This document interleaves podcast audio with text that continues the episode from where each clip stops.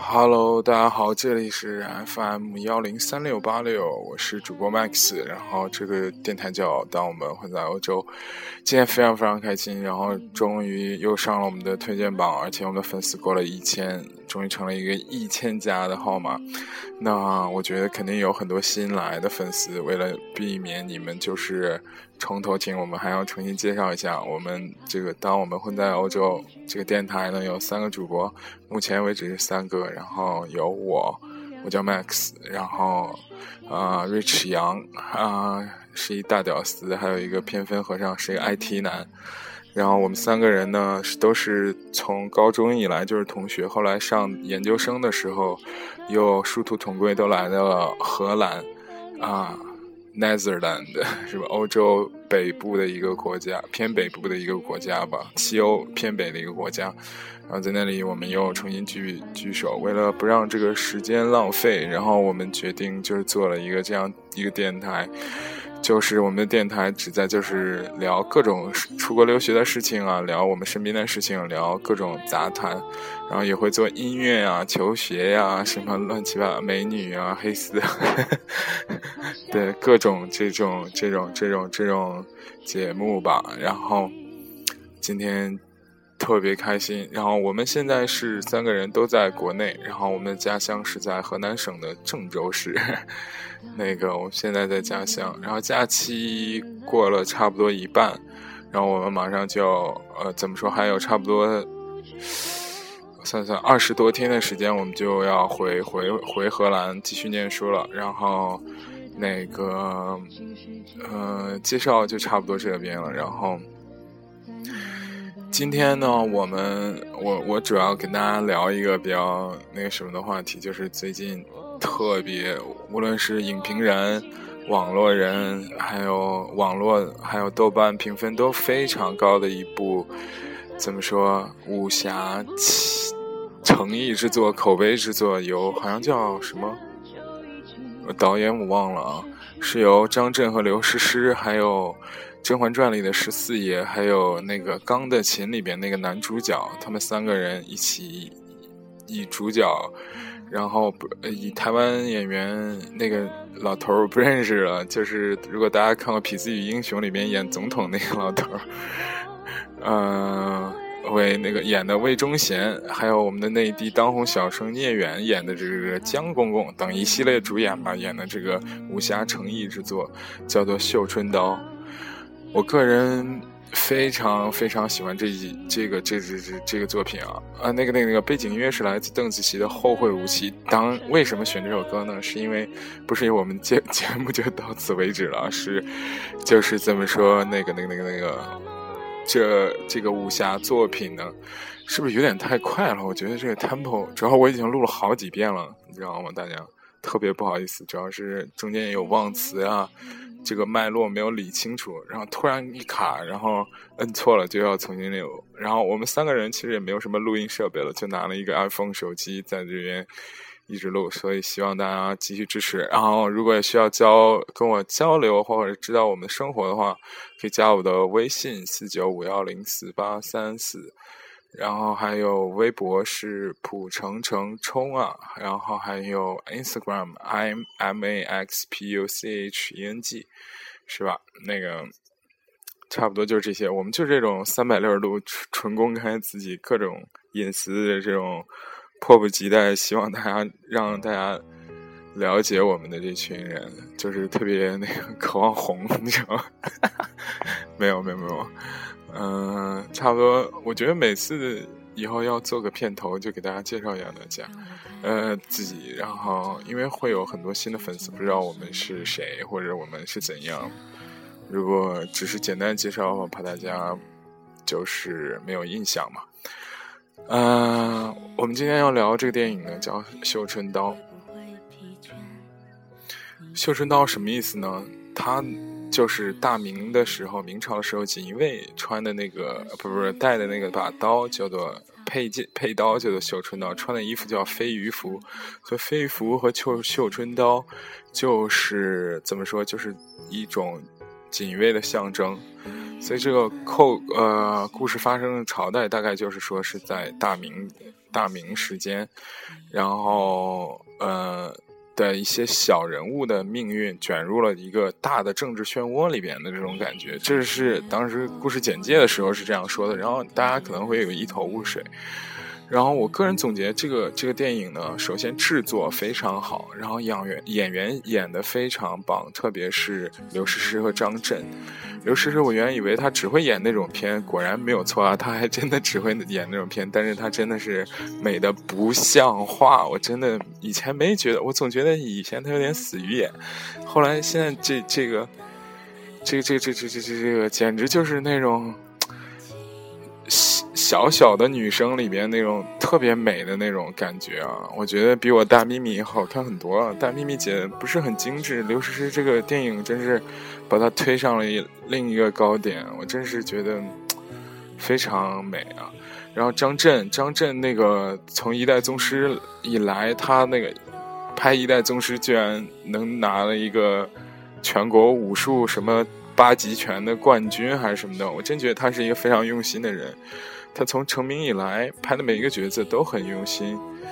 然后，嗯，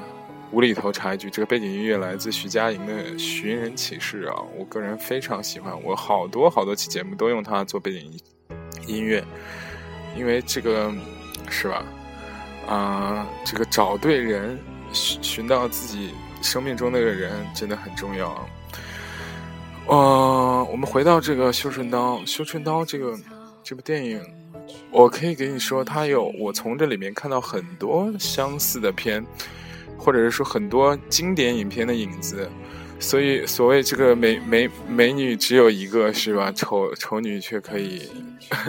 各各各有不同，对不对？好看电影也是，就是你好看的片，你总会觉得它剧情或者是制作或者是演员的表演有相似之处，让你发回找到。原来的那种怎么说感动吧，是不是？其实我们本身是一个特不正经的节目，但是由于过谦了，所以我们准备增加制作经费，然后努力成为一个制作精良的这个这个这个这个这个诚意制作的电台，是吧？所以我首先看到一个影子很深的这种，呃，这这个电影呢，就是《窃听风云》了。我觉得它跟《窃听风云》非常非常像，从故事的框架到这个三兄弟这种配置，到中间的一些点都很像。因为《窃听风云》大家一定都看过，我说的是一啊，不是二和三。二和三非常烂，我觉得就一的时候，那个《窃听风云》也是讲三个小人物，默默的就从底层是三个警察，这个是三个底层的这个这个这个这个这个怎么说锦衣卫。他们虽然是个小关关，不是什么小关关，好恶心啊！我操，就是是虽然是个怎么说呢，就是一个小官儿吧，但是他们就是每个人都有自己的这个问题，就生活中碰碰到这个这个难难处吧，我也不知道怎么说，就是生活中有一些很多不如意。《千与风云》里面的那个里面的大哥是家庭不幸，二哥自己儿子患癌，三弟这个嫁给嫁给富家女，导致自己没有没有就是想出头。这边三个人呢，一个是大哥，这个想升升官就是二二弟呢，就是恋上一个红尘女子，三弟呢是有是一个。怎么顶差的？就是他以前是山匪，然后杀了一个锦衣卫，然后穿上他衣服，然后就顶替他做锦衣卫。这种故事，三个人都有命运不不不对他们不好的这一点，但是他们呢勤勤勤恳恳工作，却没有总是在这种这种流年不利的时候没有被受到重用，然后或者没有获得自己应有的东西。所以，我记得我第一次看《青青风云》的时候，我就觉得。怎么说？就觉得这三个人是没有错的，对不对？他们只是利用手上的一点点权力，然后解决了一下自己的问题。这个解决一下这个社会本应该给他们解决的这个问题，但是他们得知了一点点的这个内部消息，然后自己去买了股票。有虽然他们是利用了这这这叫什么违法交易吧，但是他们并没有说拿了钱去干一些坏事，他只是解决一下，比如说给儿儿子怎么说换个肾呢，还是怎么着的，还是解决一下自己自己自己的问题。我觉得他们没有错，但是不是不是不是他们做事情是对的，怎么说？他们就没有对错。只有好坏吧，他们是坏人，但是做了对的事情。不不不，他们是好人，做了错的事情。哎，我自己迷了，就大概这意思吧。但是《绣春刀》里面呢，这三个人呢也没有做错吧？我觉得他们三个人也真的很需要用钱，大哥需要用钱来，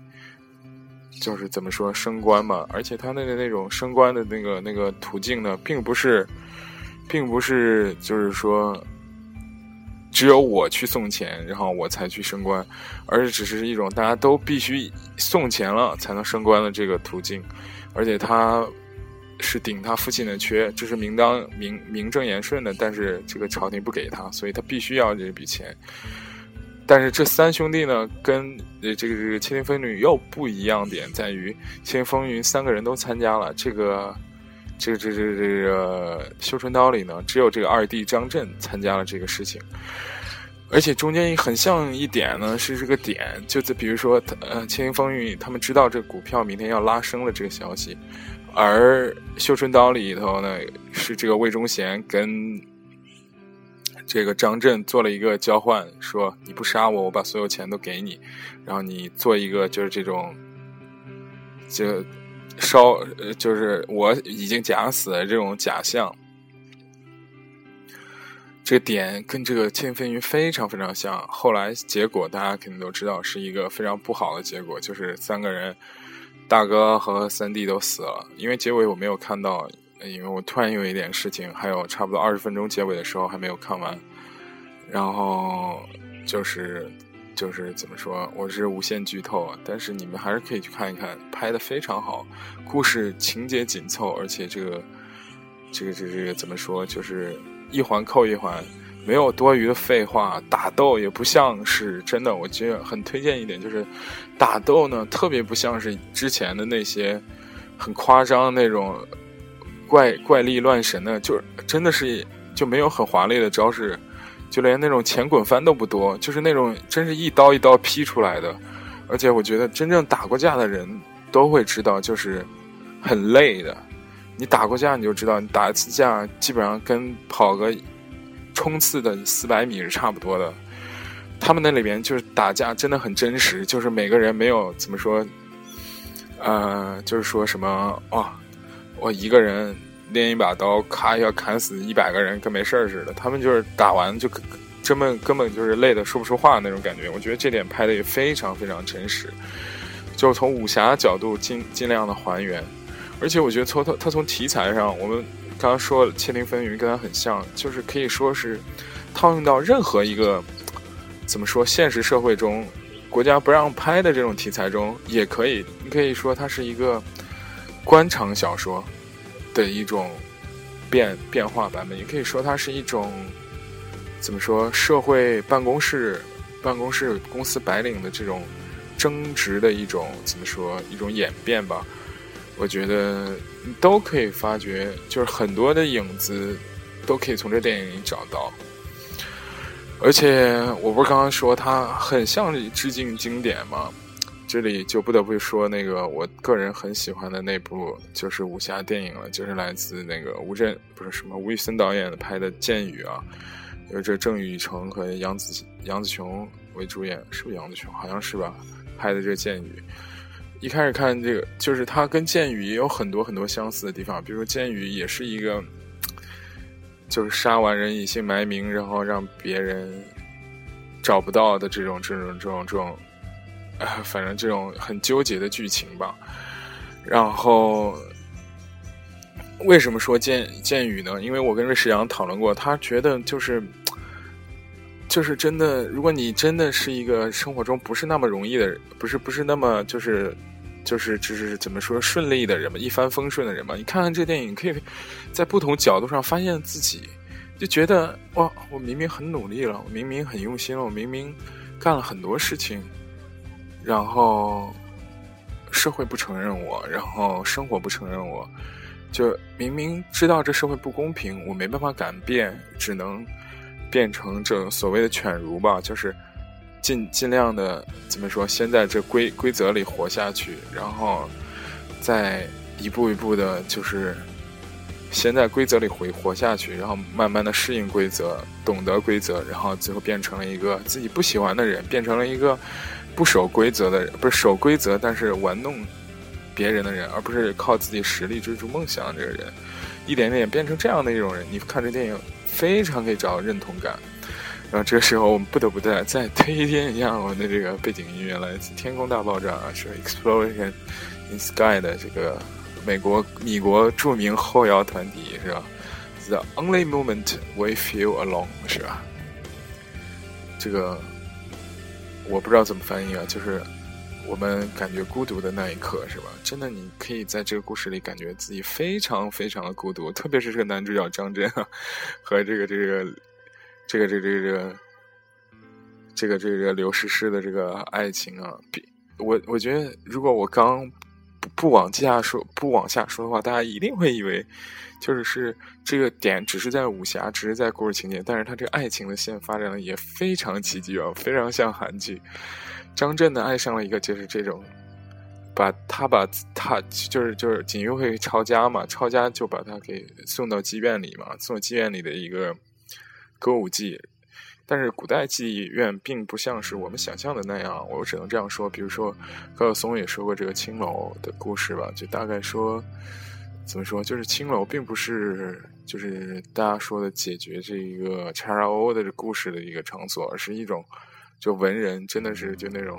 交心的和就是怎么说，你要有文化才可以进得去的这个地方啊。所以我觉得在这里面，刘诗诗应该是一个这种这种这种这种这种角色。就张震小呃年轻的时候把刘诗诗给抓进青楼，然后他就爱上她了。就是这第一很虐是吧？而且张震一年俸禄二十两，他就一直想跟她赎身。他以为刘诗诗也真的爱他，就是怎么说，就是真真心相爱这种事情。谁知道万万没想到刘诗诗爱的是别人，爱的别人吧，这是第二虐，爱的别人。然后张震就是。知道这个他喜欢别人这件事情呢，还是他跟他要去赎身的那一天，就是他拿着银子从那窗户上去警卫准备进去的时候，就想跟他赎身的时候，正好看到这个刘诗诗跟别人约会，然后，然后是而且还不是那种就逢场作戏，是真情流露的这个人，就这个这个这个这个这个严公子跟他真情流露的这种约会，约会的时候被张震撞见了。就是他默默的又离开了，你懂吗？默默离开，这是第二虐。第三虐的时候是张震锦衣卫，就是被别人陷害的时候，还要去杀这个严公子，然后就是杀他这个敌人。你可能会觉得这个时候张震肯定公报私仇，但是他张震砍了他一只手，就是他拒捕嘛，然后砍了一只手，然后被给抓过去了。然后张震这时候是自顾不暇的时候，这个这个刘诗诗要带刘诗诗走，刘诗诗就给他说那个什么，这个这个这个第三虐后该第四虐了，说你把他救出来，我就跟你走。我靠！然后去的时候你把这封信给他带过去，然后这第四虐，第四虐，然后张震去救他的时候，这个这个严公子已经被拷打的不成人形了，然后怎么说？这就来第五虐，然后就眼睛瞎了，还要把 刘诗诗的信念给那个这个严公子听，这是第五虐，哎，就虐的不行了，就是他的情感非常的，就是我跟瑞驰阳都说一句话，情不自禁说，我靠，这么 loser，本想着满心期待的去去救别人，万万没想到，就是他妈的，我靠，还不断的虐我，我靠，我觉得真的是，而且。因为故事结尾我没看嘛，所以跟大家一样，所以能透的把料我都已经透完了。这三 D 这十四爷呢，一如既往的，我感觉继承了这个，他是唯一的，我觉得亮点蛮低的一个，这个这个这个角色。我觉得他完全可以换一个稍微有亮点一点的人来演，是吧？我觉得他可能是我唯一有吐槽点的一部分。但是他演的也非常不错。他有一点那种古典，就是我爸妈那个年代的时候帅哥的这种标标准，就是那种大眼，然后就那种感觉是吧？他的那个表演呢，怎么说？我觉得还不错。他演一个，他这个故事，他角色呢本身很有这个挖掘的点可以演出来，但是呢，他演的我觉得着实一般。如果还再配上一个一个张震一级的演员，比如说。类似于古天乐呀，或者是像《剑雨》里的郑雨成那种的话，很有故事的那种男人的这种郑成宇啊，郑雨成、郑雨郑雨盛、郑雨盛、郑雨盛，这个这个说郑雨盛是吧？我又想到我们的在大荷兰拍的这个，我当年说郑雨盛欧巴和这个我们那个全智贤欧尼是吧？不不不，在荷兰拍这个雏菊啊，我当时第一眼看就觉得这个这个。男演员太屌了！后来看了他那个和谁演的那脑海中的橡皮擦，我靠！我真觉得那个是韩国电影第一次让我感到，就是中国和韩国电影可以差这么大差距的这个原因。差不多都到我上大学的时候，差不多是一零年、一一年左右时候，我看到那个脑海中橡皮擦。但是这个电影要更早。我最近觉得，如果大家很喜欢韩国电影，我们抛开就是什么棒子什么不谈，但是真从制作来说，这韩国电影真是比中国要强不知道几万倍了，真的。包括日本电影已经有自己的独立的个性，个性怎么说在里边了？就独立的这种民族特质在里边呢。而中国电影故事还无无法说说说的怎么说很完整。我们再把话题拉回来啊，就《绣春刀》这个故事。那个他是真的是，就是我觉得他不见得多优秀，但是他在一群很烂的片里，就是这种国产电影里，真的算已经不错的了。所以从这个侧面说，还是也蛮悲哀的，是吧？然后接着说，这这这这，就是他三弟这个角色。我们深挖，他觉得就是他是一个，你看我刚刚已经讲了，他这是一个，他本身是一个马匪，杀了一个锦衣卫，穿了他衣服，然后又去当锦衣卫，所以但是这一切呢，都在电影里没有表述，只是从一个旁白里面三言两语中，我们只得知这个电影里表述呢是他的一个师兄，怎么说呢？就是天天讹他钱，因为他知道这个秘密了，所以天天讹他钱。啊，你觉得这样一个角色，他是很压抑的，很怎么说，很有就是表演的这个这个这个这个难度的在里面，所以他需要一个很很棒的演员去演绎他。我觉得，嗯，就是所以我觉得三 D 这个角色他演的还就是挺一般的。那个《钢的琴》男主角叫什么来着？我也忘了，但是他演的大哥质朴中有一丝就是那种。担当和责任里面感觉